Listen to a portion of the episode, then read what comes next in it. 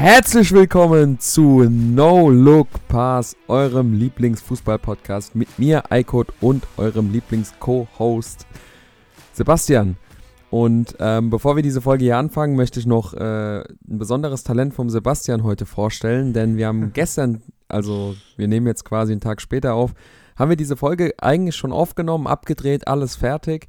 Und äh, halbe Stunde nach der Aufnahme kriege ich eine WhatsApp-Nachricht von Sebastian von wegen, ja, ich habe vergessen, mein Mikrofon anzustecken. Deswegen einmal einen ganz großen Applaus an dieser Stelle und herzlich willkommen. Wie geht's dir? Ja, was soll ich, was soll ich sagen? Ich meine, das war gestern natürlich mehr als bitter. Äh, über eine Stunde im Kasten gehabt, war gerade dabei, die Folge zu schneiden. Ja, und dann sehe ich, ich habe mein, äh, mein Mikrofon nicht eingeschaltet gehabt und war die ganze Zeit über den, ähm, über den MacBook-Lautsprecher verbunden und das war eine Audioqualität, ja, was soll ich sagen, die war halt schon bodenlos.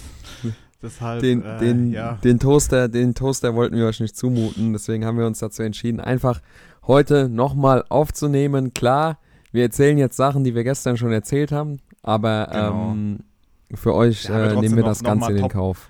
Genau, trotzdem nochmal top motiviert, das Ganze zu machen. Und ja, wie gesagt, nochmal großes Sorry. Das war echt, äh, war nicht so geplant, aber äh, trotzdem geht es mir sehr gut. Hab den, äh, hab den Schock von gestern Abend, sagen wir es mal so, gut verarbeitet und bin jetzt, wie gesagt, top motiviert, das Ganze jetzt wieder in die gerade Bahn zu rücken. Und ich hoffe, dir geht es natürlich auch gut. Und ja, Wunderbar, ganz genau. Also mir geht es auch eigentlich optimal, alles im Lot. Ähm, wir haben uns heute selbstverständlich wieder ein bisschen was ausgedacht, worüber wir reden. Äh, Fokus auf die Bundesliga, aber wie ihr es jetzt letzte Woche schon ein bisschen von uns kennengelernt habt, wollen wir erstmal ja, von unserem Fußballwochenende ein bisschen erzählen, ein bisschen mehr Bezug auf den regionalen Fußball nehmen. Ähm, wir kommen ja aus dem äh, Bezirk bzw. Landkreis Aschaffenburg und ähm, genau, genau äh, da würde ich sagen, übergebe ich dir so mal das Wort und du kannst ja mal erzählen, was, was bei dir am Wochenende so auf dem Fußballplatz passiert ist. Ähm, ja, genau. Ähm, wir hatten auch jetzt, um da mal einige Namen zu nennen, ist vielleicht ein bisschen persönlicher, damit ihr auch Bescheid wisst, bei welchen Vereinen wir spielen. Also ich spiele äh, in Obernau, äh, du Alko spielst ja beim TUS Leider. Ähm, ich spiele in der Kreisliga hier im Aschaffenburger Raum. Äh, Alko, du spielst ja in der Bezirksliga. Ähm, genau, genau, wir haben ja. beide jetzt äh, dieses Wochenende sogar Samstag gespielt, weil, äh, um vielleicht nochmal ganz kurz auszuholen, ihr hattet ja auch ein wichtiges Spiel äh, auswärts gehabt. Da wäre wär ich auch sehr gerne, hätte ich auch sehr gerne zugeschaut, aber hat, wie gesagt, der eigene Spielplan dann nicht zugelassen. Ähm, genau, wir haben Samstag um 4 Uhr äh, beim VfR Groß-Ostheim gespielt. Äh, ist eine Mannschaft, die letztes Jahr knapp vor uns in der Tabelle gestanden hat. Wir sind ja letztes Jahr äh, aufgrund der letzten vier, fünf Spiele leider noch in die Relegation gekommen. Mhm. Wir haben dann zum Glück die Liga gehalten. Ähm, war jetzt aber auch äh, ein schweres Auswärtsspiel. Äh, Groß-Ostheim hatte vor dem Spiel 11 Punkte, wir 19 Punkte. Also wir, wie gesagt, in den letzten Folgen ja echt gut für unsere äh, für unsere ja, Ambitionen, sage ich mal, sehr gut äh, in die Liga gestartet. Ähm, Auswärtsspiel Groß-Ostheim haben das Spiel leider 2-1 verloren, äh, um das vorab schon mal vorwegzunehmen. Ähm, Groß-Ostheim hat äh, einen Kunstrasen neben dem Rasen. Wir haben am Samstag auch auf dem, auf dem Kunstrasen gespielt. Ja, ich sag mal so, wir sind, sage ich mal, eine Mannschaft, die halt sehr über die äh, über Ausdauer, kommt und wir sind, wie gesagt, froh. Ich meine, wir selbst in Obernau haben zum Glück auch einen Kunstrasen, aber die Kunstrasenplätze sind dann allgemein generell ja etwas enger, kleiner.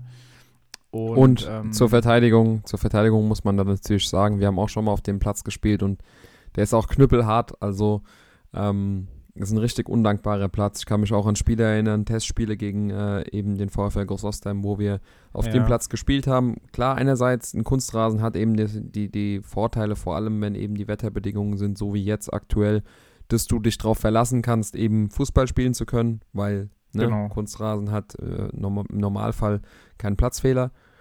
Allerdings ist halt auf der anderen Seite das äh, große Manko, dass du dann zwei Tage Minimum mal gefühlt gar nicht mehr laufen kannst. Aber ja, da wollte ich ja, nur noch mal gesagt, kurz. Das ist, ist ein Grund, aber er sollte dann, soll auch nicht als Ausrede gelten. Man muss halt einfach sagen, die erste Halbzeit, da waren wir halt gar nicht auf dem Platz gewesen. Der Trainer vorher noch echt top motivierende Worte mit auf den Weg gegeben, aber dann haben wir irgendwie gar nicht das umgesetzt, was wir eigentlich umsetzen wollten. Und dann kriegen wir halt ja, zwei Tore, die man auch aufgrund der Leistung trotzdem verhindern kann, aber an dem Tag, beziehungsweise in der ersten Halbzeit, waren wir halt irgendwie nicht in der Lage dazu. Ähm, hatten trotzdem dafür ein, zwei nochmal ganz äh, gute Chancen, wo man auch ein Tor hätte machen können, aber sei es dahingestellt und dann gab es halt eine, ja, man kennt es halt, wenn die Halbzeit nicht so gut gelaufen ist, eine saftige Ansprache vom Trainer. Eine äh, Ansage. Die auch mehr als, ja, die auch mehr als verdient war und dann sind wir echt äh, sehr, sehr gut aus der Kabine gestartet, ähm, haben dann, sage ich mal, ich glaube in der 55. Minute den Anschlusstreffer erzielt hatten dann noch äh, bestimmt fünf hundertprozentige Chancen, Latte auf der Linie geklärt. Ähm, das Spielglück, was wir vielleicht die Wochen zuvor hatten, kam uns in dem Spiel dann nicht zugute ähm, und haben dann das Spiel leider mit 2-1 verloren. Ähm, ja, ich sag mal so, in der Liga ist es halt allgemein sehr eng. Jetzt hat Groß-Ostheim fünf Punkte Rückstand auf uns. Wir sind, glaube ich, siebter und haben allerdings drei oder vier Punkte Rückstand auf den äh, dritten Tabellenplatz wir hatten es ja in den letzten Folgen schon erwähnt, die Kreisliga, äh, Kreisliga ist halt unglaublich ausgeglichen, unglaublich. Ja, ja. ja jedes Wochenende kommt es halt drauf an, kann jeder gegen jeden gewinnen. Und es steigen halt, steigt halt leider ein Drittel aus der Liga, beziehungsweise vier Mannschaften steigen direkt ab. Einer äh, hat den Relegationsplatz dann. Es wird halt wieder ein heißer Ritt und wird äh, spannend bis zum Schluss werden. Und Genau, jetzt vielleicht einen kurzen Ausblick. Am Wochenende haben wir ein Heimspiel gegen den FC Unterafferbach, die jetzt auch wieder äh, einen Aufschwung haben, die jetzt das letzte Spiel gewonnen haben zu Hause. 3 zu 1. Ähm, die auch, sage ich mal, in der, in der äh, im Main-Echo, das ist, sage ich mal, unsere, unser, unser, unsere Zeitung hier im Aschaffenburger Raum. Auch von, Deutsch, deutsche Bild. Ja. Deutsche Bild. Die auch ähm, die auch ähm, von zwei, drei Vereinen als Meisterschaftsfavorit genannt worden sind, die nicht ganz so gut für die Verhältnisse, denke ich mal, in die Saison gestartet sind. Äh, ich habe gerade die, ähm, die, Tabelle da, die stehen jetzt, haben aktuell 13 Punkte. Ich meine, das wäre natürlich ein Big Win, wenn wir da den Heimsieg holen würden. Und dann würden wir auch definitiv wieder sehr gut dastehen. Aber es wird auf jeden Fall auch wieder ein 50-50-Spiel, wo wir halt ja, diesmal halt 90 Minuten an unsere Leistungsgrenze gehen müssen, weil sonst wird das auf jeden Fall auch äh, sehr schwierig. Deshalb, ja, mein Fußballwochenende hätte besser laufen können, ähm, aber zum Glück haben wir dich ja noch hier in dem Podcast. Ähm, ja, vielleicht, vielleicht als kurzer Nachtrag, ähm, bevor, wir, bevor wir zu den ähm, ja, etwas, etwas positiv, positiveren Stimmung hier äh, im Podcast kommen. Ähm, es ist natürlich brutal. Bei, äh, in der Kreisliga ist es halt, äh, wie Sebastian jetzt schon gesagt hat, Du hast 15 Mannschaften und fünf steigen, also vier steigen ab, einer geht in die Abstiegsrelegation und dementsprechend ist eben jeder ja. Punktgewinn enorm wichtig. Ähm, letztes Jahr war es bei Absolut. euch ja so, dass ihr gegen Ende ähm, dann Spiele verloren habt. Also ihr schient eigentlich schon relativ sicher, habt dann aber dann äh, keine Punkte mehr geholt und plötzlich holen dann eben andere Mannschaften ihre Punkte und da geht es halt brutal schnell. Und ähm, dementsprechend ist da wirklich jeder Spieltag enorm wichtig, um da so, so schnell es geht eben den möglichen Klassenerhalt ja, oder die Ziele dann eben so schnell wie möglich zu erreichen. Ähm, genau. genau, kommen wir, kommen wir zu, zu meinem Fußballwochenende. Wie du schon gesagt hast, wir haben eben unglücklicherweise am selben, zur selben Zeit gespielt, weil ähm, das Positive eigentlich, wenn du Samstag spielst, also die, die Amateurfußballer in unserer Region werden es wissen, viele Spiele von uns sind einfach immer sonntags, also in der Kreisklasse weiter unten, Kreisliga, Bezirksliga, ist ja meistens immer sonntags. Ja, meistens ist es erst ab der Landesliga so im Regelfall samstags der Spieltag. Auf jeden Fall ist es halt ein enorm positiver Vorteil, den du hast, wenn du samstags spielst. Du hast den Sonntag frei, du hast einen Tag mehr genau. zu regenerieren. Samstag ist einfach vom, vom Vibe her auch schon viel geiler. Du kannst, ja. ähm, wenn es gut läuft, eben dann halt auch äh, auf andere Sportplätze am Sonntag und kannst dir anderen Fußball anschauen. Also beispielsweise hätten wir gegenseitig unsere Spiele mal anschauen können. Unglücklicherweise habt ihr dann halt jetzt dieses Wochenende zeitgleich mit uns gespielt, aber wir haben beispielsweise in zwei Wochen dann wieder Heimspiel. Ähm, ich überlege gerade. Nee, in drei Wochen haben wir Heimspiel, dann äh, wieder Freitagabends bei uns. Also da kannst du dann gegen äh, Franconia Meschenat, wenn du willst, äh, gerne vorbeikommen. Aber genau, wir haben gegen TSV Heimbuchenthal gespielt, ähm, auswärts, also eine, ja, ich habe jetzt keine Statistiken im Kopf, aber so, wenn man die letzten Jahre berücksichtigt, eigentlich eine sehr heimstarke Mannschaft. Ähm, haben 2-1 gewonnen, haben 2-0 geführt, hätten früh schon hinten liegen können, wenn nicht sogar müssen, also kamen nicht so gut in die Partie. Haben dann zur Halbzeit äh, schon 1-0 geführt, dann auch zum richtigen Zeitpunkt das 2-0 nachgesetzt und das Ding war eigentlich so, so in trockenen Tüchern. Haben dann in der, lass mich nicht lügen, 78. oder so das 2-1 kassiert und plötzlich war das Momentum dann auf der anderen Seite. Aber der Torwart hat mhm. uns dann den Sieg noch festgehalten. Also für unsere Vorstellung, die Zuhörer, die es noch nicht wissen, also wir hatten jetzt den 14. Spieltag und konnten 13 Spiele gewinnen und haben eins unentschieden gespielt. Also wir sind jetzt, Stand jetzt, äh, die gesamte Hinrunde noch ungeschlagen. Ähm, man, man, könnte meinen, dass man dementsprechend auch souveräner auftritt, was, was wir jetzt die letzten zwei Wochen ein bisschen vermissen lassen haben. Aber ähm, nichtsdestotrotz gewinnst du dann eben das Spiel und äh, reitest weiter die Welle, die wir jetzt ähm, seit ja, Monaten schon, schon reiten und ähm, dementsprechend ist die Stimmung natürlich auch gut, alles rund mhm. um den mhm. Verein in der Mannschaft. Es, man kennt es, jeder von uns, der Fußball spielt, weiß, wenn's, wenn, wenn du am Wochenende gewinnst, dann geht es leichter ins Training, dann, dann Stimmt, hast du ein bisschen mehr so dieses Selbstverständnis. Aber äh, genau, also es war auf jeden Fall eine schwere Auswärtsaufgabe, die wir dann ähm, mit, mit dem richtigen, ja, nennen wir es Matchglück dann auch, äh, ja, gemeistert haben. Und nächste Woche geht es dann äh, zum nächsten Heimspiel das Heimspiel dann gegen ja. eine Mannschaft, obwohl wir ja Tabellenführer sind und ungeschlagen sind, gegen die äh, Spiel, beziehungsweise die, die in den letzten Wochen äh, stärkste Mannschaft, denn die haben die letzten fünf mhm. Spiele gewonnen. SC Schwarzach aus, aus dem Würzburger Raum kommt zu uns und ähm, wir wollen natürlich alles dafür tun, damit wir diese Hinrunde dann wirklich ungeschlagen, also wir wollen natürlich gewinnen. Jedes Heimspiel musst du gewinnen, wenn du oben stehen willst. Und wir ja. wollen natürlich alles dafür tun, dass wir dann eben eine, eine Hinrunde gespielt haben, in der wir wirklich 14 Spiele gewinnen und ein Spiel auf einem, ja, nennen wir es mal, schwer bespielbaren Platz nur unentschieden mhm. gespielt haben. Aber ja, das wäre ähm, halt, wär halt, wär halt Wahnsinn so, ne? Ich habe auch noch mal ganz kurz, äh, wenn man so diesen, diesen Bilanz, ähm, also ihr habt, kann man kurz so sagen, ihr habt ja in Heimbogenthal gespielt am Wochenende.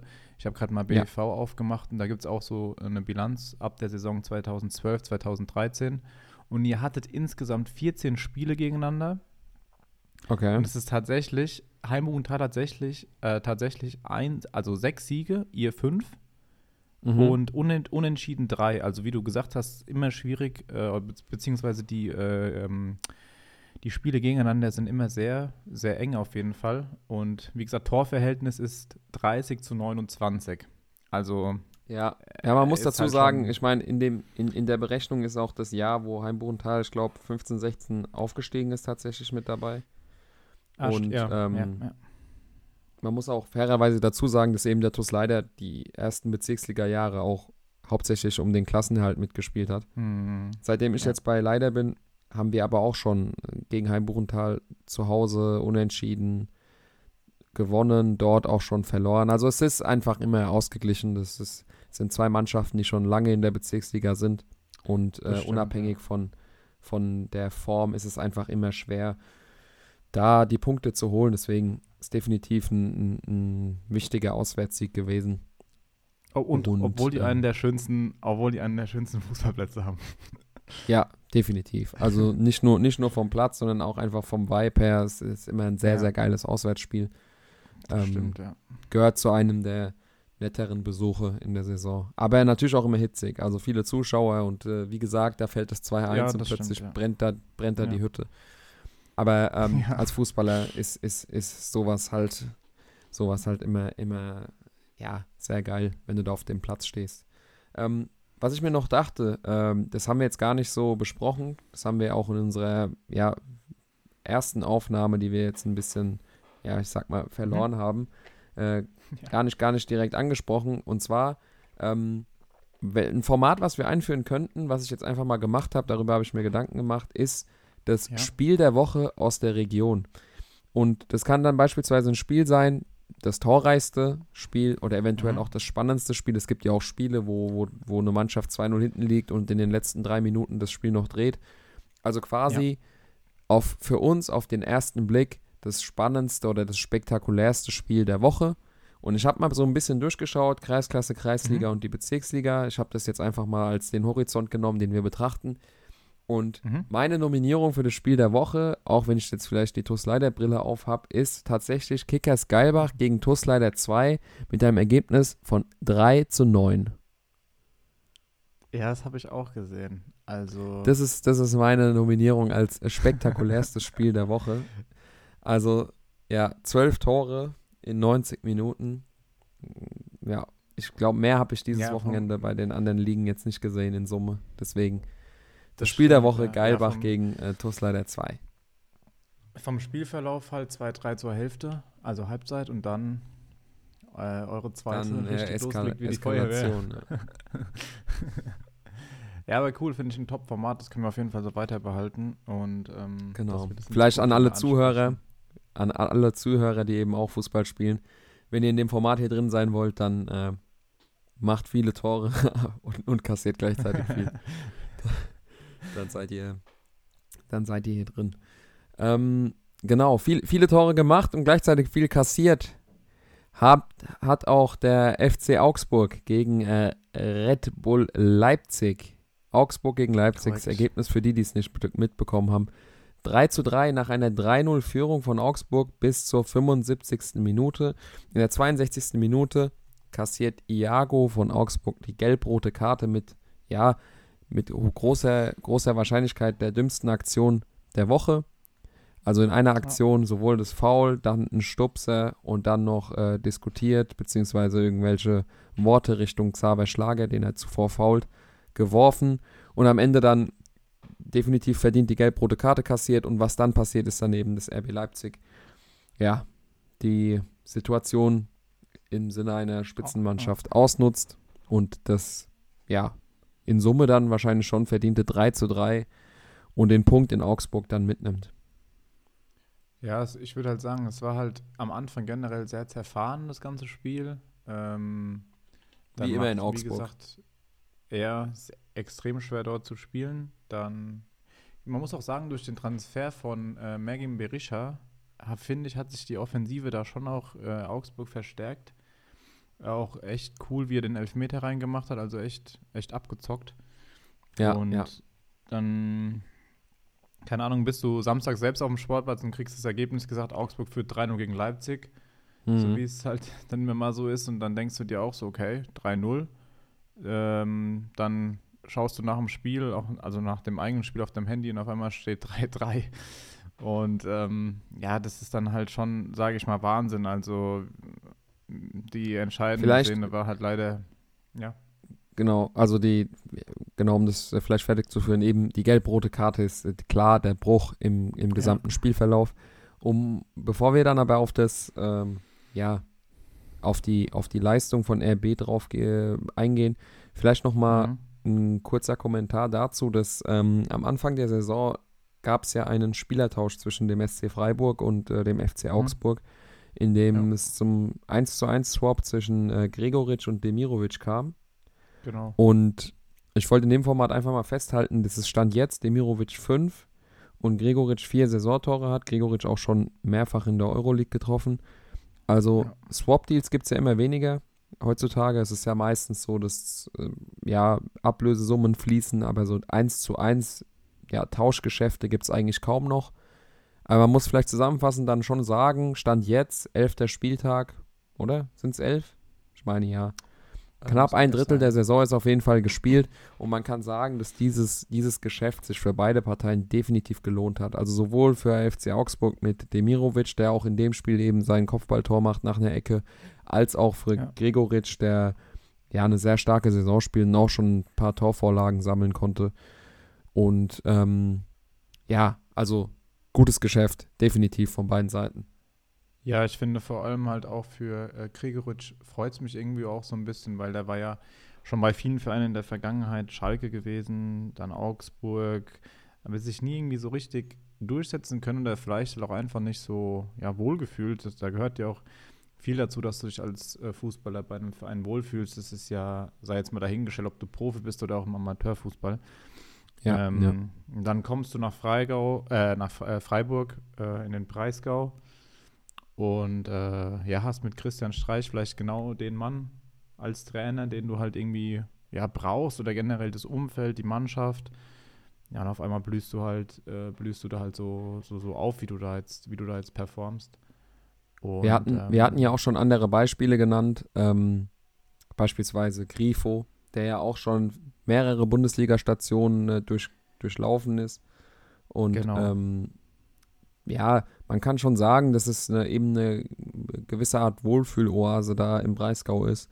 Und ja. äh, ich glaube, mit einem Trainer wie Christian Streich du dann eben auch genau dieses Selbstvertrauen und diese, dieses Selbstverständnis in deinem Spiel auch ja, mitgeteilt bekommst. Absolut, absolut. Das, also wie du schon gesagt hast, kann man nur noch mal sagen, für beide Seiten, Augsburg steht ja auch echt äh, sehr gut.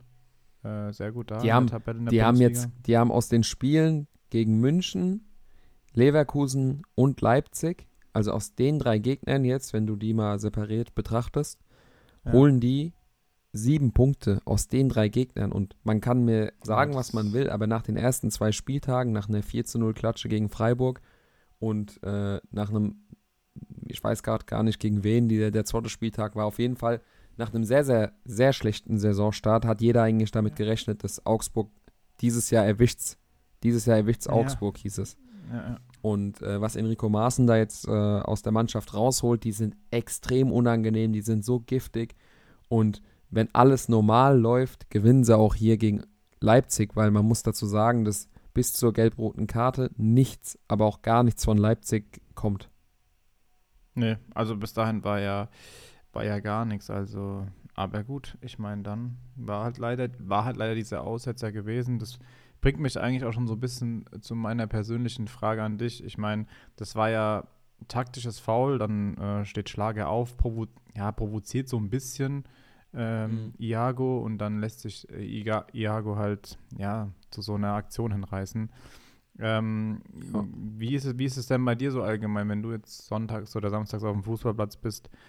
Ähm, ja, von daher kommen ja auch manchmal generell von den Zuschauern draußen kommen, wird, äh, kommen viele Emotionen rein im Spiel ja manchmal auch oder vor allem wenn ein Anschlusstreffer jetzt zum Beispiel wie jetzt am Wochenende fällt, da ist die Stimmung dann auch hitzig. Aber wie gehst du mit sowas generell um? Lässt du dich, ja, ich sag mal so, leicht provozieren oder wie, wie würdest du dich als Spieler ja. so einschätzen, wenn so, wenn so Situationen dann vorkommen? Also also ausschlaggebend ist in erster Linie der Spielstand. Wenn, wenn wir jetzt beispielsweise nicht führen oder hinten liegen, dann, dann ist man natürlich ein bisschen schneller schon gereizt, ein bisschen ungeduldiger auch, abhängig davon, in welcher Spielminute man eben ist. Wenn du in der 80. Ja. beispielsweise einen Gegner stehen lässt, kannst in den 16er reinziehen, wirst aber außerhalb vom 16er noch gefault. Er kriegt eine gelbe Karte, er macht rein aus taktischer Sicht alles richtig. Du hast trotzdem eine Krawatte. Weil du dir in dem Moment denkst, so, das hätte eine gute Torchance werden können. Ähm, ja. was, was mich extrem stört, ist, wenn Zuschauer irgendwas labern. Also nicht, nicht im Sinne von, dass ich drauf eingehe, mhm. aber also glaub mir, jeder, jeder von uns, der Fußball spielt im Verein, egal wer von außen irgendwas sagt, die sollen es erstmal besser machen. Es ist ein absolutes Armutszeugnis als Außenstehender, irgendwie mhm. irgendwas zu beurteilen, als also jeder von uns, auch nicht nur du und ich, sondern auch von den Zuhörern, die eben äh, Fußball spielen, wurden bestimmt schon mal irgendwie dumm angemacht von einem Zuschauer. Und egal wo du spielst, egal welche Position du spielst, ich kann einfach nur sagen, die, die außen stehen, haben mit Abstand die wenigste Ahnung und ihr müsst euch vorstellen, die kommen auf den Sportplatz und haben einzig und allein die Mission, euch abzufacken. So, das ist deren ja. Sonntag. So, das, das gibt deren diese, die, das gibt denen diese Befriedigung. Deswegen kann ich nur sagen, ähm, regt mich extrem auf, aber ich gehe da niemals mhm. drauf ein, weil ich genau weiß, Alter, wer bist du überhaupt? Mhm. Ähm, aber ja, ich persönlich bin eben so ein Spielertyp, der sich jetzt, also ich erst, ich provoziere nie. Also ich mhm. bin schon in der Hinsicht, würde ich schon sagen, auf jeden Fall sportlich und fair, weil, ey, ne, wir sind jetzt keine Profifußballer und ja. ähm, es geht nicht um Milliarden von Summen. wir sind irgendwo einfach alles Hobbykicker und ich würde niemals, also es ist, ich würde niemals in mich in so Situationen verleiten lassen, dann irgendwie beleidigend zu werden, weil am Ende ist jeder, macht es aus Liebe zum Sport, wir kicken alle und wenn es uns nicht geben würde, wird es den Amateurfußball nicht geben und das ist so das, was wir alle lieben. Deswegen so Beleidigungen und so. Klar, es sind immer Emotionen dabei und es meint auch, egal wer es macht, es gibt ja auch Spieler, die lassen sich leicht provozieren oder provozieren extrem ja, gerne. Schon. Die machen ja. das ja auch nicht, weil sie es aus, aus persönlichen Gründen tun, sondern es ist halt immer den Emotionen geschuldet. Aber man muss halt immer auch den Bezug zur Realität bewahren und dann sich auch mal ein bisschen selber bremsen.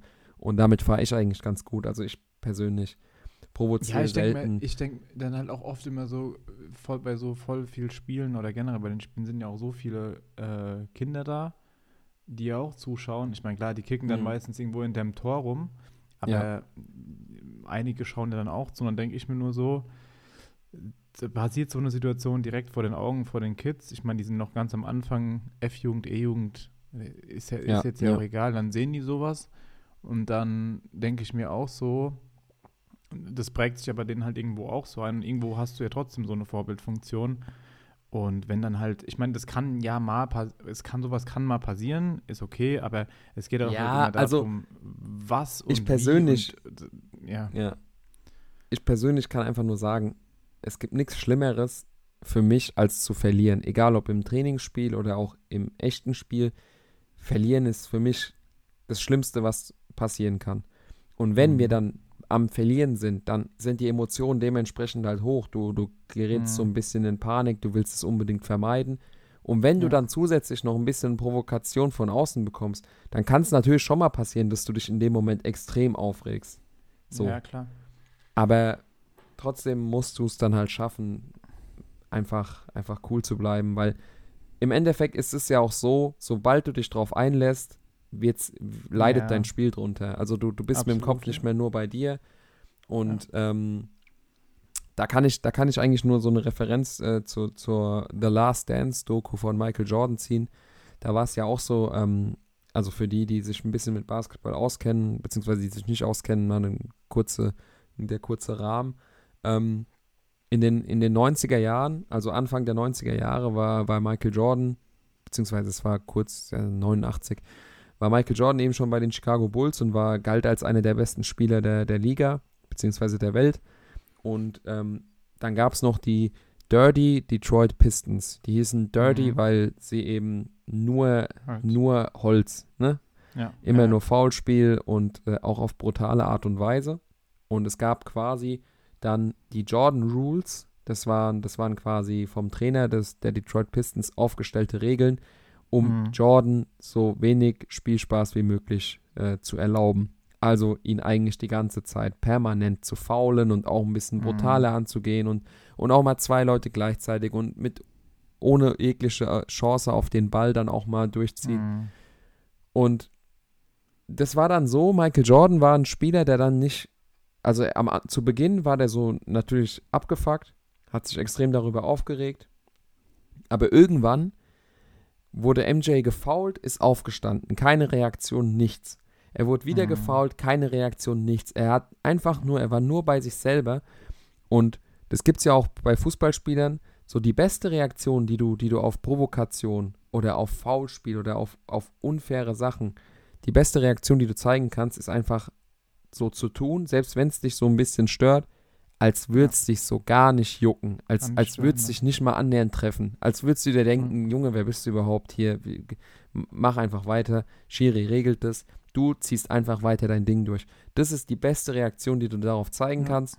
Und natürlich denkst du dir in dem Moment an andere Sachen, aber das ist so ungefähr der Leitfaden, an dem ich mich orientiere, um eben so Provokationen ein bisschen aus dem Weg zu gehen, um das Thema dann auch vielleicht da abzuschließen. Abzuschließen, ja, absolut. Ja. Gut. Ähm, zu Augsburg RB gibt es sonst eigentlich nicht viel zu sagen. Christopher Nkunku mit einem Freistoßtor zum 2 zu 3, genau. der, den man auch halten kann. Und dann äh, das 3 zu 3, äh, ja, geschuldet dem, dass Augsburg irgendwie nach, wie gesagt, es ist halt, du kassierst das 3 zu 2 und irgendwie, das ist so, du siehst vor deinen Augen, wie das Spiel verschwindet. Du, du hast gar keinen Zugriff mehr und am Ende Caligiuri auch nicht mit der letzten Konsequenz. Aus, ja. Und dann, dann passiert halt das 3 zu 3. Klar, wenn du jetzt den, das Spiel und den Spielverlauf betrachtest, sehr, sehr unglücklich. Aber wenn jemand Augsburg vor der Saison sagt, Heimspiel gegen RB und du holst einen Unentschieden und hast einen Punktgewinn, genau. dann nehmen die das definitiv mit. Genau. So, dann ähm, gehen wir zum nächsten, zur nächsten Bundesliga-Partie, die wir heute ein bisschen ja, mehr im Fokus betrachten wollen. Und zwar geht es um die Eintracht. Die Eintracht aus genau. Frankfurt ähm, in Gladbach mit einem, ja, mit einem Blitzstart, mit einer überragenden ersten Halbzeit, die dann letztendlich auch den Sack eigentlich schon zumacht. Ähm, die Eintracht gewinnt am Ende 3 zu 1 in Mönchengladbach. 1 zu 0 erzielt äh, Jasper Lindström mit ein bisschen Glück bei der Annahme, aber ähm, betrachtet man die letzten Wochen, kann man sagen, wenn der Junge jetzt weiterhin immer torgefähr torgefährlicher wird, dann ähm, ist, er, ist er kaum noch zu halten und dann wird er auch in ein paar Jahren nicht mehr bei der Eintracht spielen. Zu dem Tor muss man vielleicht noch sagen, dass Kolomoani überragenden Antritt hat. Also er dreht sich da auf und ja. mit zwei Schritten lässt er eigentlich, also er, er sorgt für so viel Platz im Mittelfeld, steckt dann durch und wie gesagt, Lindström nimmt den dann mit. Super entscheidend für den Spielverlauf dann auch der Doppelsave direkt im Anschluss äh, von, von Kevin Trapp gegen einmal Markus Thüram und dann gegen den Volley von Lars Stindl. Und dann macht Ebimbe mit seinem ersten Kopfballtor in der Bundesliga dann das 2 zu 0. Und ähm, ja, die Eintracht gewinnt letztendlich am Ende auch verdient, weil sie eben genau das was sie gut können, perfekt ausspielen. Und zwar das Tempo im letzten Drittel. Die sind unfassbar schnell, Lindström, Kolomoani und haben eben dann auch spielstarke Spieler wie Mario Götze und Kamada. Und am Ende gewinnst du dann halt so ein Spiel. Und man kann einfach nur dazu sagen, du gewinnst gegen Gladbach und gegen Leverkusen, die zwei Mannschaften, ja. die besonders große Tempodefizite in der Verteidigung haben und auch sehr hoch stehen. Also das ist einfach genau. die, die Philosophie, die Spielphilosophie von beiden Vereinen. Und wenn du dann eben gegen eine Mannschaft spielst, die ein bisschen tiefer steht, wie beispielsweise der VfL Bochum, verlierst du 3 zu 0 auswärts. Also so mhm. richtig schlau werde ich von der Eintracht auch nicht. Aber ähm, betrachtet man die Gesamtsituation, ist es auf jeden Fall, ja, eine angenehme Zeit, Eintracht-Fan zu sein. Absolut, ja. Was, vielleicht nochmal da kurz einzuhaken, was würdest du sagen, ähm, Markus Krösche hatte ja, glaube ich, vor drei, vier Wochen ähm, ja im Interview gesagt, ja, Kevin Trapp ist der beste deutsche Torwart aktuell für ihn. Äh, wie stehst du zu dem Thema? Also, ähm, Manuel Neuer ist ja jetzt verletzt. Mhm. Ne? Ich weiß nicht, ähm, ob man, ob man das. Also ich, ich, man muss es meiner Meinung nach getrennt betrachten, wer ist die Nummer 1 in der Nationalmannschaft und wer ist aktuell der ja. beste deutsche Torhüter. Das ist definitiv, ja. das, die, die zwei Fragen haben nämlich zwei unterschiedliche Antworten egal wie gut Kevin Trapp performt, Manuel Neuer ist die Nummer 1 in der Nationalmannschaft. Es gab, ja. mal, es gab mal einen Stretch, wo Marc-André Ter Stegen mit Abstand, okay, mhm. vergesst das mit Abstand, wo Marc-André Ter Stegen definitiv der beste deutsche Tormann war. Er war richtig, richtig stark. Aber trotzdem, die Stimmen wurden so ein bisschen lauter. Vielleicht sollte Ter Stegen die Nummer 1 sein. Aber es ist und bleibt Manuel Neuer die Nummer 1. Kevin Trapp. Wie, wie alt ist Kevin Trapp jetzt? Ich würde auch. So, warte mal, ich schau mal kurz. Ich würde sagen 31 so in dem Dreh vielleicht. Okay, okay. Warte, ich schau mal kurz. Ja, während aber, du schaust, vielleicht, ähm, ja. es war ja auch in diesem, in diesem Euroleague-Stretch war ja auch oftmals, ähm, ne, wer ist neuer? So als Kevin Trapp äh, beispielsweise auch gegen gegen die Rangers im Finale diese überragenden Save macht. Das war ja 32, das war Peak Kevin Trapp. Ja. Ja. ja, ja. Ähm, aber mir wird jetzt spontan keiner einfallen. Marc-André Ter Stegen ist jetzt nicht so, so stark am Performen. Manuel Neuer ist verletzt. Mhm. Ähm. Und ja, dann, dann ist ja auch schon. Ortega spielt nicht. Ähm, Stimmt, ja. Der war ja, der war ja bei Bielefeld. Ja, ich würde schon, Nein, also, ich, ich, ja, ich würde halt schon sagen, seitdem er dann wieder aus Paris nach Frankfurt zurückgekommen ist, halt auch einfach ein, also halt auch ein Typ, der sich halt voll mit der Eintracht identifiziert, den Verein halt lebt wie kein anderer. Ja. Dann kam ja am Anfang der Saison das Angebot da von Manchester United, wo er wahrscheinlich um einiges mehr verdient hätte. Und, Definitiv. Ähm, dann sich halt äh, trotzdem für die äh, Frankfurter Eintracht entschieden hat, weiterhin zu bleiben, was halt auch ein starkes Zeichen, sage ich mal, äh, generell für den Verein, für die Fans äh, ist. Und ich glaube halt, das ist halt auch wirklich so ein Mensch, der halt, keine Ahnung, du siehst Deutsche Bank Park, was da immer alle zwei Wochen, was da immer abgeht, die Choreos bei den Champions League Spielen oder ja, Europa League Spielen. Aber das, also das definitiv und ich will, ich will dem, ich will der Entscheidung auch jetzt gar nichts wegnehmen. Man muss aber auch trotzdem, also Eintracht ist ja auch gefühlt der Verein, der jetzt die letzten zwei Jahre so in Deutschland so Everybody's Darling ist. Muss man mhm. auch mal dazu sagen. Und es ist auch so, dass, dass Kevin Trapp sicherlich ähm, sich extrem gut mit der Eintracht identifiziert. Nichtsdestotrotz, trotz des großen Angebots an Geldsummen von Manchester, David De Gea ist ja auch kein Fliegenfänger. Also, nee. ich kann nee. mir schon vorstellen, dass Kevin Trapp sich auch irgendwo dachte, okay, nur weil ich nach Manchester gehe, heißt, heißt es nicht, dass ich da Stammspieler werde. Also, ja, äh, äh, ich meine, in der, in, der, in der Comfortzone zu bleiben, natürlich so wie er es begründet hat und so absoluter Ehrenmann, aber man muss auch immer, mhm. immer den Rahmen betrachten und sagen, okay, also es ist jetzt auch nicht so, dass äh, Manchester United keinen Tormann hat und unbedingt einen will ja. und Kevin Trapp sich dann aber denkt, nee, äh, ich bleib hier. So. Ja, absolut. Also absolut. der hatte halt bereits schon die Aus Auslandserfahrung gemacht, der hat gemerkt, dass es eben nicht so klappt ähm, und dementsprechend, äh, ja, aber um, um wieder die, die Frage zu beantworten, wahrscheinlich ist äh, aktuell Kevin Trapp der beste deutsche Torhüter. Also von der, von ja. der jetzigen Form definitiv. Und ähm, genau, was, was man zu dem Spiel vielleicht noch sagen kann, also am Ende macht Markus Thüram das 3 zu 1 ähm, und steht jetzt bei acht Bundesligatoren und da habe ich mhm. zwei Fragen an dich. Frage Nummer eins. Also in der, die, die besten drei Torschützen der Bundesliga-Saison sind Stand jetzt alle drei mit acht Toren. Niklas Füllkrug, mhm. Markus Thüram und Christopher Nkunku. Meine ja. Frage, wer von den drei oder wird einer von den drei ähm, Torschützenkönig dieses Jahr? Und die nächste Frage dann, Markus Thüram, wo spielt er nächstes Jahr Fußball?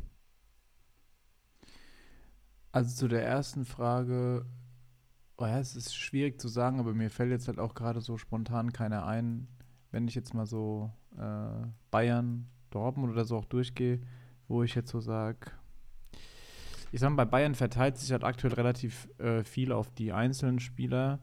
Ähm, ja. Also wenn du mich dann jetzt fragen würdest, würde ich tatsächlich zu, äh, also eher zu Tyram und Nkunku ähm, würde die Tendenz gehen ich weiß nicht, klar, wir hatten auch in der vorherigen Folge über Werder und Füllkrug schon äh, so äh, äh, was erzählt gehabt. Aber ich sag mal so, die sind vielleicht dann doch noch nicht ganz so konstant wie, ähm, wie Leipzig oder Gladbach, wobei man Gladbach jetzt auch nicht ganz so konstant ist, aber trotzdem, das ist halt, also so auf dem ja, Papier, also jetzt, er macht, so er macht halt trotzdem, er macht trotzdem seine Tore. Das ist halt, das ist halt der große genau. Unterschied. Äh, selbst genau. wenn die Mannschaft nicht so konstant performt, Markus Thüram acht Saisontore und das ist schon eine Hausnummer. Ja, und ich denke halt mal auch, das wird auch dann interessant sein, wenn die, ähm, ich meine, man hat es jetzt ja heute bzw. gestern gelesen, dass die vorläufigen WM-Kader, also dieses erstmal diese Einreichung, welche Spieler auf dem Zettel stehen, eingereicht werden, da wird ja in Frankreich auf jeden Fall auch auf dem Zettel stehen. Die Frage ist dann halt nur dann, kommt der mit, kommt der nicht mit, weil wenn man sich da halt mal die ganzen offensive äh, Reihe da anschaut mit Griezmann, Mbappé, das ist krass. Giroud, wen man, Benzema, wen man da alles hat, Koman, ja, das, Dembele, komm, da hör mir auf, das ist ja, das ist ja verrückt, ähm, deshalb. Das ist All-Star, ja, All-Star-Truppe. Ja, genau, und das ist dann halt auch schon so, so deine zweite Frage. Ja, ich denke mal auf jeden Fall, ich meine, wenn der weiter so performt, weiterhin so, äh, ja, treffsicher ist, wird er defin, äh, defin, äh, nicht defensiv, sondern äh, definitiv auf dem Zettel von, von, von Bayern sein, aber auch, ich sag mal so, auch die ganzen Premier League-Vereine, wo danach auch wieder geschaut wird in Sachen Geld, die da ja auch ähm, ja, finanzielle Mittel haben, äh, wie kein zweiter. Ja, also wird spannend sein, was nächsten, nächsten Sommer dann auf dem Transfermarkt passiert. Auch also, jetzt, wenn man auch Harry Kane jetzt vielleicht noch so auf dem Zettel hätte bei dem, man ja, weiß ja, ja nicht, was passiert. Also das ist halt, ist es schwierig zu sagen, aber in der Scouting-Abteilung äh, wird er bestimmt relativ weit oben in der, auf der Liste, also auf der Liste stehen. Die, die, Situation, die Situation ist ja folgendermaßen: äh, Markus Thüram ist äh, im Sommer dann eben vertragslos, also es ist sein letztes Vertragsjahr. Das heißt, er wird dann, solange er nicht verlängert, wovon man jetzt einfach ausgehen muss, äh, den ja. Verein ablösefrei verlassen. Und äh, genau, also Bayern ist ja so gefühlt äh, einer der Top-Kandidaten, weil sie eben genau. clevere und ähm, ja, eben Ablöse ja, Transfers mit einer geringen Ablösesumme, in dem Fall eben keine, gerne tätigen. Und was, was quasi der USP, der, der, der, das Besondere an Markus Thuram ist halt eben diese Dynamik kombiniert mit dieser, mit dieser körperlichen Wucht, die er einfach mitbringt. Und jetzt zeigt er diese, diese Saison, was er ja letzte Saison vielleicht nicht so krass unter Beweis stellen konnte, eben auch seine Abschlussqualitäten. Und genau. man muss alles in allem eben dann dazu sagen, ähm, wenn, wenn Bayern jetzt beispielsweise, äh, sagen wir mal, die holen Harry Kane, mhm. dann bringt das Ganze ja wieder so viel ins Rollen, mhm. dass ich mir dann am Ende auch vorstellen könnte, dass Markus Thuram zum Beispiel bei den Tottenham Hotspurs landet. Ich kann ja. mir aber auch vorstellen, dass ähm, Aubameyang nicht so eine nicht so eine starke Rolle in Chelsea spielen wird und Markus Thuram mhm. plötzlich äh, in London ist. Ähm, es gibt un unfassbar viele Optionen, wo, wo, wo er am Ende dann landen könnte. Ich sehe ihn mit, ich, ich persönlich sehe ihn am Ende auf der Insel, aber ja. Ähm, ja ich sag mal, was halt nach, was natürlich, was natürlich noch ähm, für Bayern sprechen würde, ist halt, sage ich mal, ähm, gefühlt die halbe französische Nationalmannschaft, ähm, die, die Bayern ja gefühlt hat. Ähm, ja, die Historie ist einfach, äh, französische Spieler genau. und Bayern ist, hat einfach eine ist halt einfach eine Story. Ähm, genau. Aber ich trotzdem, ich gerade, ich weiß, sagen, dass ja. Ich muss aber auch sagen, ähm, dass, dass, ich, dass ich ihn eigentlich, eigentlich auch ein bisschen mehr äh, in England, äh, in England sehe. Aber gut, lassen wir uns mal überraschen, was. Ich, was mich, mich, interessiert gerade, ähm, wo, wo denn, wo denn der Vater, also Lilian Thuram, der ja Verteidiger mhm. war, ähm, wo der als gespielt hat. Ich weiß, dass er in Monaco und Parma war und ich sehe gerade äh, AS Monaco, Parma, Juve und Barca. Ob vielleicht mhm. der Vater da irgendwie ein bisschen was zu melden hat am Ende. Könnte man sich natürlich auch vorstellen. Könnte auch sein, ja. Also Juve, heißt Juve, ja, wobei die haben Blauwitsch. Ja, ne, am Ende ist äh, Fakt ist, er wird nächstes Jahr nicht in Gladbach sein. Glaube ich auch nicht. Lassen wir uns, das lassen wir uns überraschen. Ich denke mal, Fabrizio genau. Romano wird uns schon rechtzeitig darüber informieren. Da bin ich mir, da bin ich auch wo, fest, fest davon überzeugt. Genau. Und ähm, genau, das war es dann eigentlich äh, zu Eintracht Gladbach. Und äh, wir gehen rüber zum dritten und letzten Spiel, was wir uns heute so ein bisschen detaillierter betrachten wollen. Und zwar war es, ja, wenn der Tabellenführer spielt, dann, dann muss man natürlich ja. auch darüber reden. Es war äh, die Eisern Union zu Gast äh, in Bochum und ähm, ja, Union zeigt, wie man eben nicht als Tabellenführer auftreten sollte und verliert mit 2 zu 1 in Bochum. Bochum gewinnt das zweite Heimspiel in Folge, ist somit mittendrin im realistischen Klassenerhaltskampf und ähm, ja, Vielleicht, vielleicht noch mal kurz zum Spielverlauf. Also Hofmann macht nach einer Ecke das 1 zu 0 und dann spielen genau. sie einen überragenden Konter über Antwiat J, der rüberlegt zu Gerrit Holtmann. Der macht dann letztendlich das 2 zu 0. Gerrit Holtmann letztes Jahr eine überragende Saison gespielt, also maßgeblich dazu beigetragen, dass VfL Bochum dann eben auch die Klasse relativ souverän halten konnte. Dieses Jahr noch nicht so überzeugt und er wurde darauf auch angesprochen und äh, hat dann quasi begründet, er sei mit dem Kopf, also mental, noch nicht so auf der Höhe diese Saison und er habe, ganz interessant, was der Trainer anscheinend auch nicht wusste, was er im Interview dann gesagt hat, seit Wochen mit einer Schambeinverletzung zu kämpfen und er würde sich immer wieder spritzen lassen, um spielen zu können und das Zusammenspiel von einer, ja, mental eben vielleicht etwas blockierten Ansicht auf Fußball Zusätzlich dann eben diese körperliche Einschränkung mit einer Schambeinverletzung mhm. hat vielleicht dazu geführt, dass Gerrit Holtmann diese Saison noch nicht so das abrufen konnte, was er uns letztes Jahr gezeigt hat. Aber die eigentliche Frage, die ich mir dabei dann stelle, was schätzt du? Wusste Trainer Letsch wirklich nichts von dieser Schambeinverletzung oder wird das einfach nicht so kommuniziert und daraus dann auch ein bisschen, ja, wenn man das, wenn man ein bisschen rauszoomt aus der ganzen Sache, was denkst du, wie viele Bundesliga-Profis haben jetzt am Wochenende oder haben in dieser Saison schon gespielt mit Spritzen bzw. mit Verletzungen, wo jeder andere sagen würde, also jeder andere meine ich mhm. vor allem jeder Arzt oder jeder Amateur von seinem. Arzt auch geraten bekommt, hör, hör zu, äh, du bist nicht spielfähig, du machst deinen Körper kaputt, aber ähm, die Profis, die, die spielen dann halt wahrscheinlich trotzdem. Ja, es ist halt, ich finde das äh, tatsächlich schwierig zu bewerten, aber ich kann mir schon sehr gut vorstellen, also zum einen, dass sich extrem viele Profis ähm, ja, äh, spritzen lassen, nicht nur jetzt zum Spiel, sondern auch zum Training teilweise, weil ich meine, bist du da mal zwei, drei Wochen raus, du hast da so viel, so einen großen Druck, Konkurrenzkampf, willst deinen Platz nicht verlieren, ähm, dann wird da natürlich am Anfang erstmal alles, alles probiert, äh, dass du da auch äh, sonntags oder samstags dann spielen kannst. Die Frage ist halt, ob es sich erstens lohnt, mag vielleicht sein, dass es sich für ein, zwei Wochen lohnt, sie jetzt zum Beispiel bei Manuel Neuer.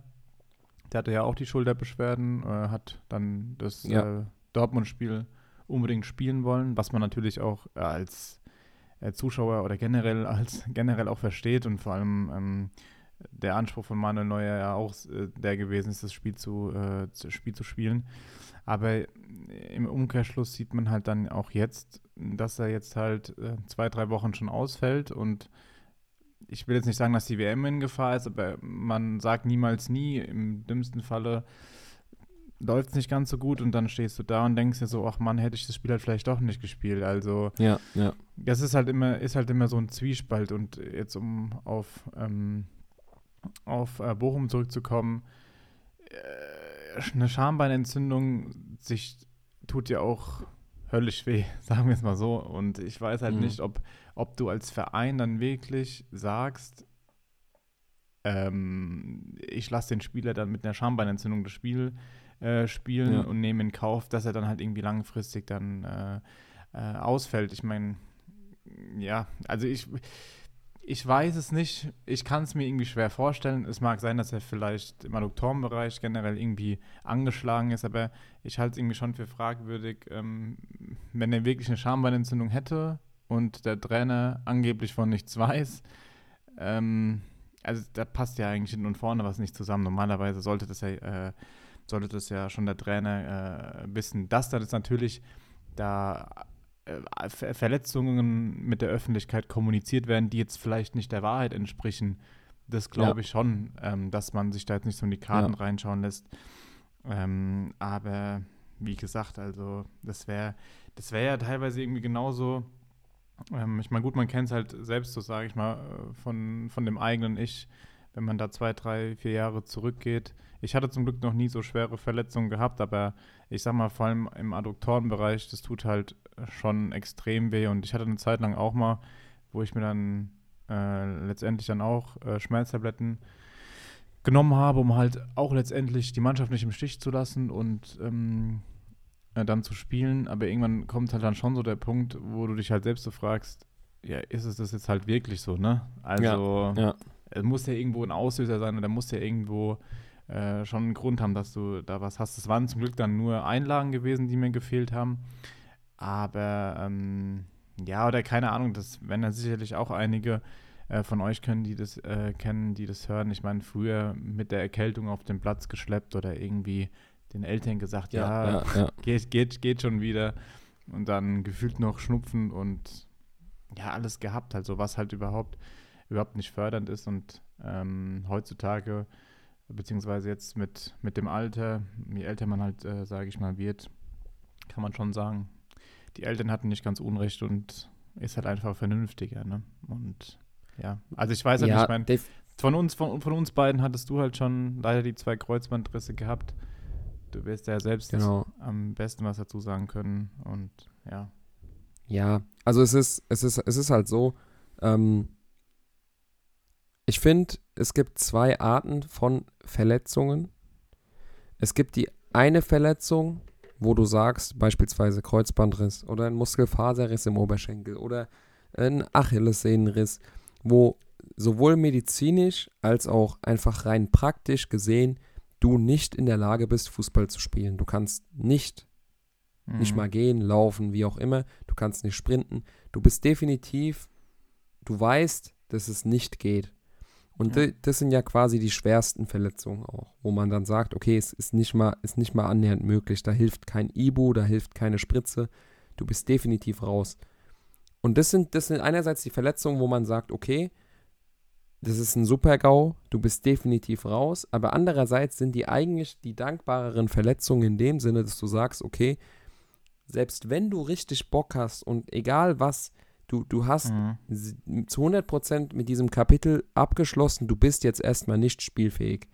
Und dann gibt es auf der anderen Seite eben diese Verletzung, wo du sagst, hör zu, der Arzt sagt nein, der Physio sagt, hör auf deinen Körper, aber ich würde sagen nein.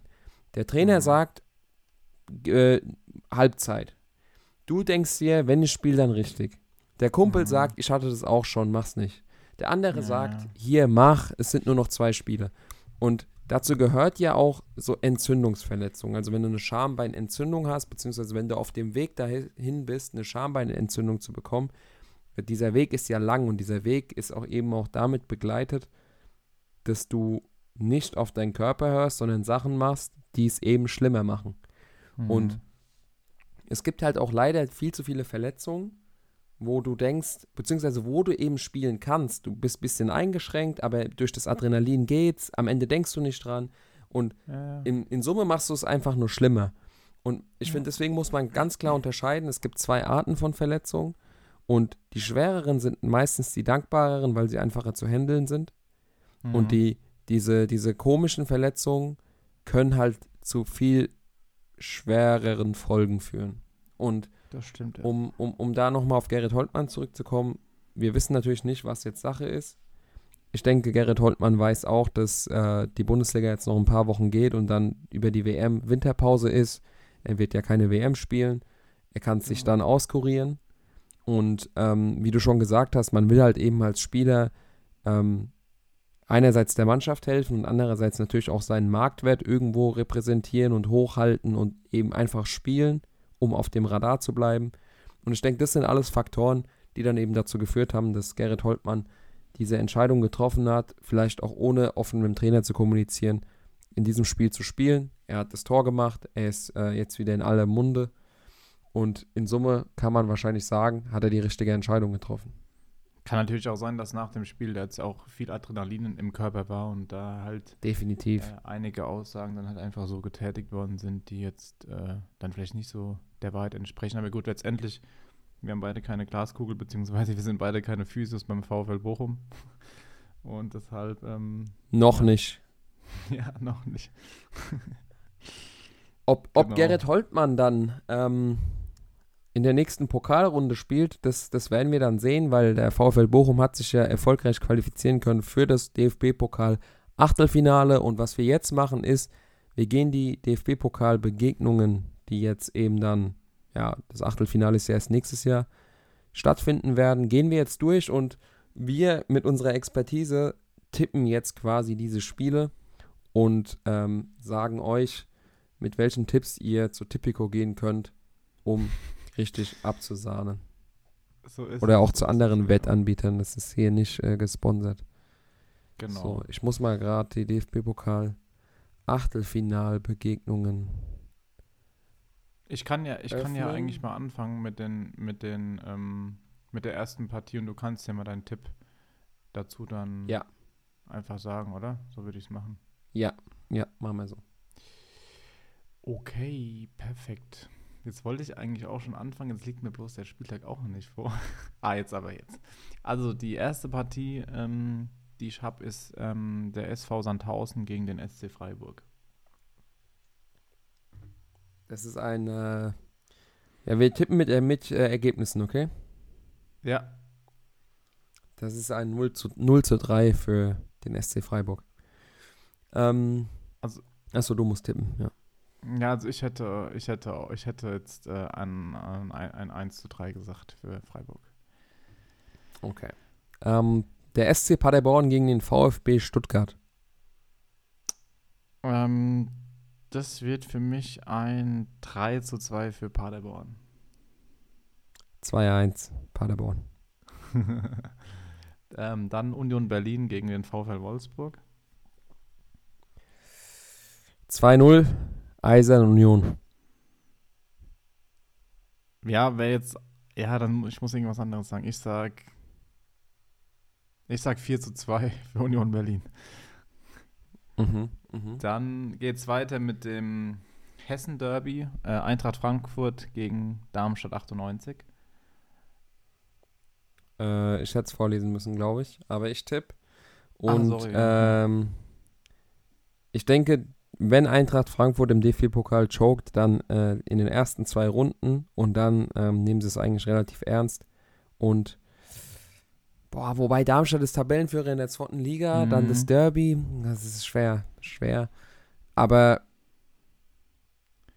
ich tippe ein 2 zu 1 nach Verlängerung für die Eintracht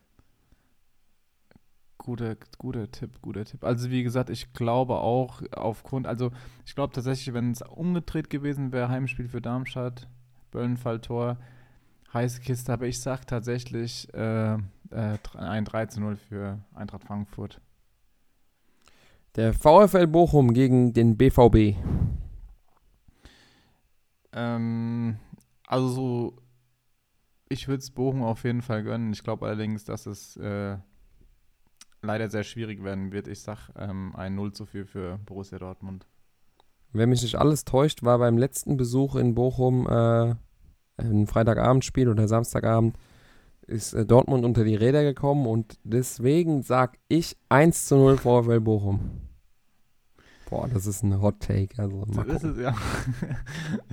ähm, genau. Dann geht es weiter mit ähm, Mainz 05 gegen Bayern München. 0, 0 zu 3 Bayern. Ja, ich, also ich sag auch äh, 1 zu 4.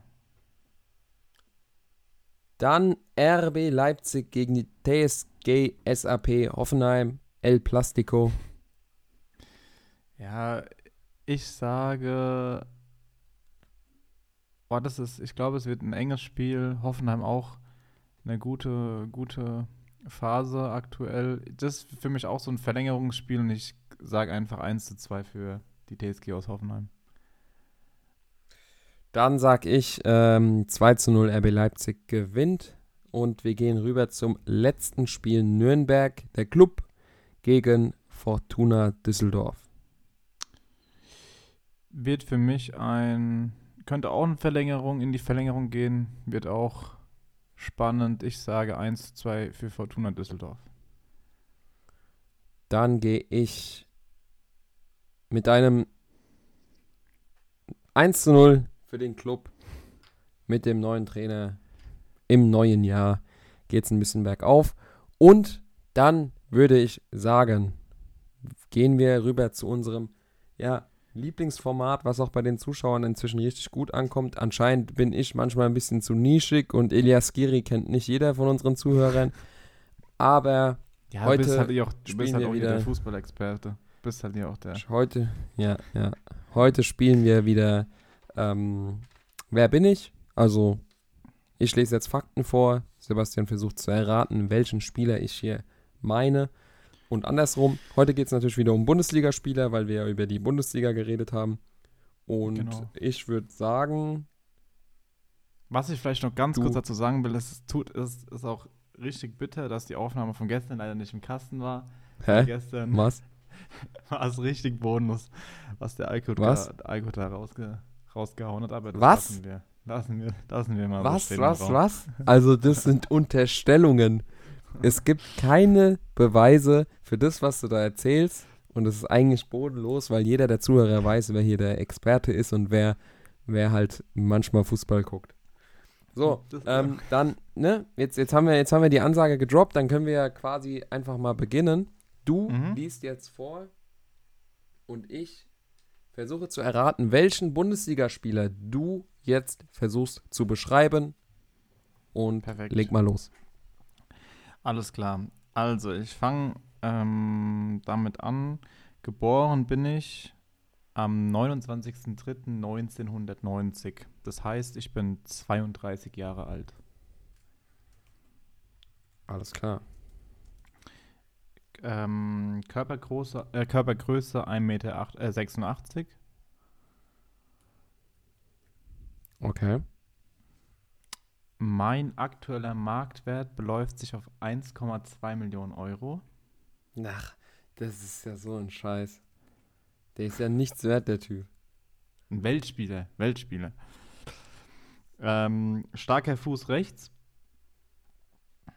Okay. Ähm, noch ein Tipp. Ich bin bei meinem Verein seit 2014. Seit 2014 im Verein. Also es sind ja. so nichts aussagende Tipps bis jetzt. Scheiße. Der hat, der hat aber bald Mitarbeiterjubiläum, also in zwei Jahren. Ähm, oh, warte, ich schreib's dazu. Ja, Mitarbeiterjubiläum. Kriegt noch eine Medaille von uns. Ähm, meine bisherigen Profistationen, also in, wo ich gespielt habe, waren bisher zwei Vereine. Und die zwei waren Vereine? In, genau, waren, waren hier in Deutschland. So, jetzt um das Ganze mal ein bisschen, dir ein bisschen, geboren bin ich in Frankfurt am Main. Okay. Äh. Und ich gebe dir noch einen Tipp, ich bin ähm, Defen ein defensiver Spieler. Super.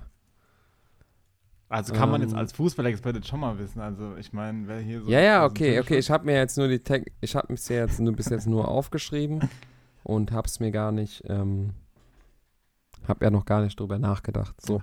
Ja, klar, ähm, sorry. Okay. Also 1,86 Rechtsfuß mhm. seit 2014 im Verein. Das heißt, ähm, du warst, ne, wenn, dann warst du ja schon mit 24 bei dem Verein, wo du jetzt bist. Genau.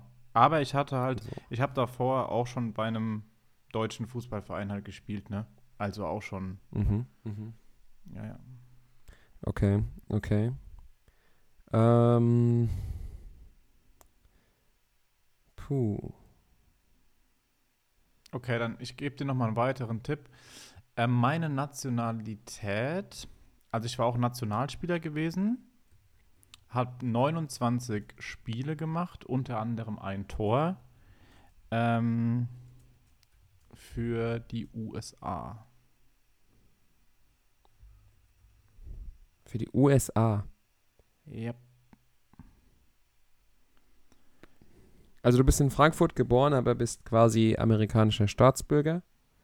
Genau, genau, genau. 29 Spiele für die USA. Okay. Und ich kann dir auch noch ähm, dazu sagen, mein Debüt für die ähm, ähm, USA habe ich am 27.03.2011 gegeben. 27. 2011, okay. Mhm. Also USA-Debüt 2011. So, genau. dann. Okay. Und jetzt gebe ich dir auch noch einen Tipp. Meine erste. Ich habe ich hab, ich hab ein Ding. Ja? Ja, okay. Jetzt sag mal deine erste Profistation. Äh, erste FC Nürnberg. Boah, okay, der Tipp ist äh, nicht so hilfreich. Ähm, Nürnberg. Okay. Nürnberg. Bundesliga. also Amerikaner. Ich, müsste ich, ich kann, will jetzt nicht lügen, ich kann dir nicht sagen, ob Nürnberg zu der damaligen Zeit Bundesliga war oder zweite Bundesliga. Also er hat aber auch. Ja, okay, Fall okay, das ist ja.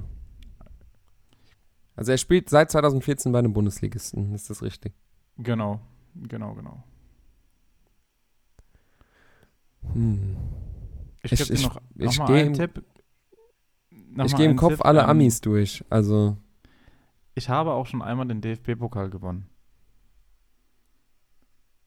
Okay.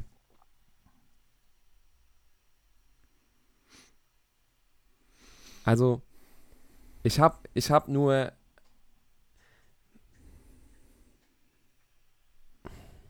Bist du, bist du Außenverteidiger? Ja.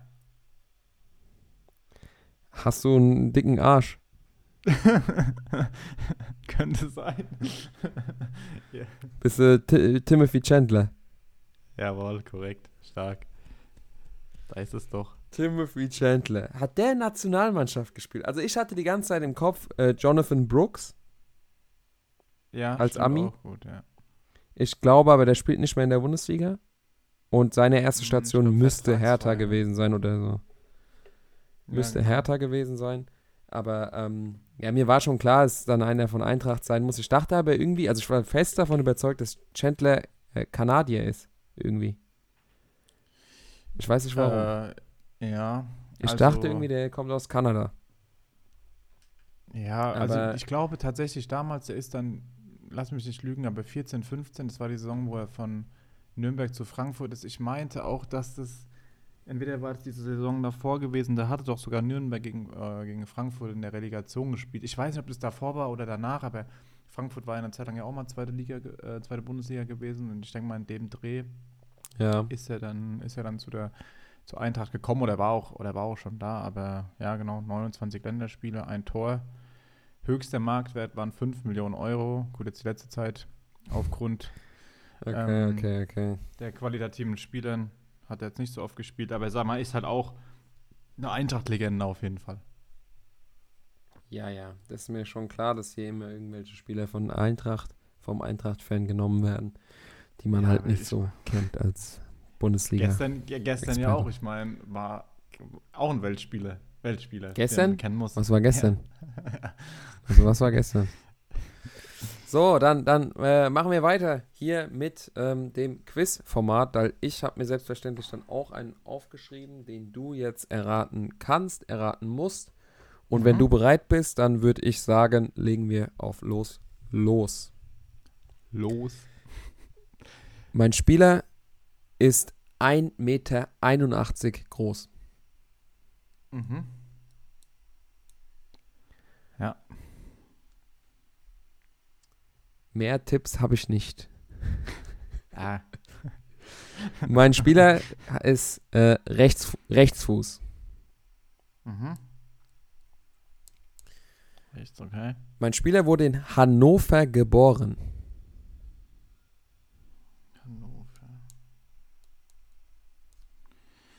Okay. Aktive Vereine hatte mein Spieler bis jetzt zwei Stück. Mhm. Der größte Erfolg, den mein Spieler bis jetzt in seiner Karriere feiern durfte, ist die Meisterschaft in der Regionalliga Nord. Boah. Nord, Regionalliga Nord. Okay. Okay, okay. Hast schon irgendwelche Ideen oder? Oder ich, ich sag mal weiter. Gar, ich sag gar, mal gar kein Plan. Ja, alles gut. Mein Spieler bestritt 16 Spiele für die U21 und 6 Länderspiele für die U20. Mhm. Okay. Mein Spieler hat einen Marktwert von 8 ja. Millionen Euro. Millionen. Okay. Oh. Okay, mein Spieler ist in seinem aktiven Team, wo er jetzt gerade spielt, seit dem August 2021.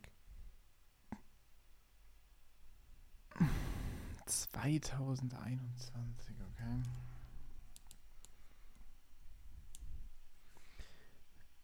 In der laufenden Saison hm. hat mein Spieler in zehn Spielen kein Tor erzielt, allerdings eine Torvorlage. Aber also zehn Spiele hat er die, äh, also wurde eingewechselt oder hat er quasi durchgespielt? Zehn Bundesliga-Einsätze, ja. Okay. Genau. Eine Torvorlage. Also, boah, das ist halt die Frage, ob der jetzt defensiv oder offensiv ist. Ähm, so, die aufgeschriebenen Tipps sind durch, aber ich äh, gebe dir noch ein paar, definitiv. Der Vater von meinem Spieler heißt mit Vornamen Karl. Karl. Karl. Wie? Karl. Ja, Karl, okay.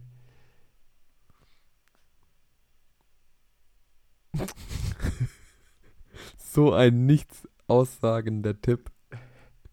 Sau gut, also das wäre Wahnsinn. Aber zum, ich habe auch, ich war bisher noch nicht bei der, bei der Nationalmannschaft gewesen. Also bei der äh, A-Nationalmannschaft. Bei der A-Nationalmannschaft hast du noch keinen Einsatz. Karl. Junge, mein Vater heißt Karl, ey, bestes. Das ist, der, der Tipp bringt dir nichts. Ähm, Junge, keine Ahnung. In der vergangenen, in der vergangenen Saison, Mhm. das ist jetzt ein guter Tipp, in der vergangenen Saison hatte ich 31 Einsätze in der Bundesliga und 6 Einsätze im DFB-Pokal.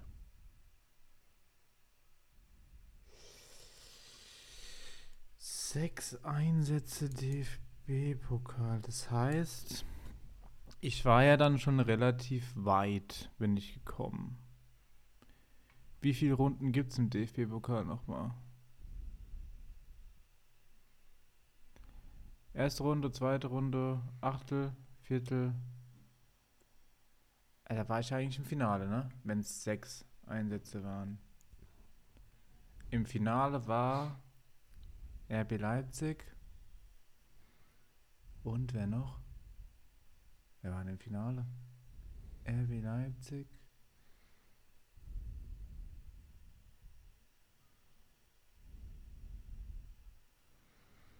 Jetzt stehe ich gerade ein bisschen am Schlauch. Das ist, das ist, das ist jetzt ein bisschen unangenehm. oh, Junge.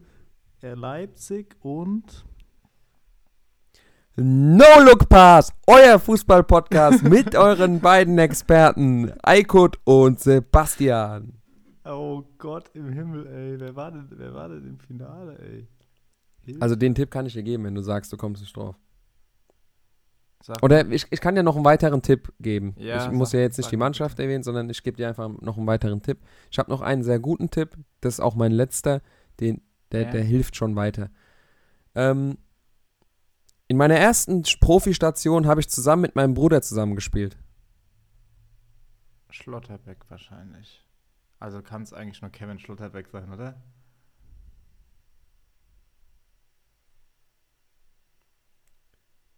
Ist das dein Call? Also ich, also das. Ich, mir fällt sonst kein Brüderpaar ein und wenn ich nicht ganz dumm bin, war Freiburg im, war Freiburg im Finale. Und bei Leipzig gibt es kein Brüderpaar und deshalb sage ich, ja, ich sage Kevin Schlotterbeck. Kevin Schlotterbeck ist leider nicht richtig. Nein, laber doch nicht. Mhm. Mein Tipp war, bei meiner ersten Profistation habe ich mit meinem Bruder Ah, zusammengespielt. Okay, okay, okay. Aber der Tipp, ja, also das, der würde auch auf Kevin Schlotterbeck zutreffen. Oder waren die, doch, die war bei Union erst, oder? Ich weiß es nicht. Ja. Auf jeden Fall ist es nicht Ja, Schlotterbeck. Also er hat auch, glaube ich, nicht den Marktwert und die anderen Sachen dürften auch nicht drauf passen. Aber wen alternativ? Gut, einen wird es noch geben. Habe ich mal beim, äh, habe ich mal bei Werder Bremen gespielt. Ja. Dann äh, Maximilian Eggestein. Maximilian Eggestein, der Regionalliga Nordmeister. Und ähm, ja, zentrale Mittelfeldspieler beim SC Freiburg mit seinem Bruder zusammengespielt bei Bremen, der ein bisschen offensiver spielt, der dann bei Genau. Royal Antwerpen war und jetzt äh, St. Pauli. Ja, ja. Die Dinge sind, wie Ja, sie sind. War, war okay, war okay, würde ich sagen, ne? Also kurz Ja, ein bisschen Probleme gehabt beim DFB-Pokalfinale, aber passiert halt auch mal.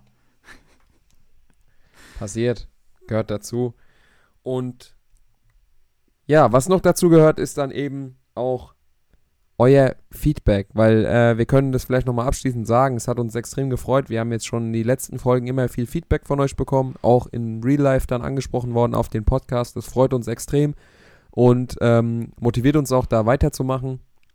Ich denke, ich kann im Namen von uns beiden sprechen, dass wir uns extrem bei dem ganzen Feedback und äh, ja, bei, bei den Followern, die dann teilweise unsere Reels auf Insta sehen oder auf TikTok, da können wir uns einfach nur dafür bedanken und wir freuen uns auf die ja, kommende Zeit, die WM rückt näher. Wir haben uns auch schon ein paar Formate überlegt, die wir dann in Bezug auf die WM, die jetzt bald ansteht, dann äh, bringen werden. Sowohl auf Insta als auch auf TikTok, aber auch hier im Podcast-Format.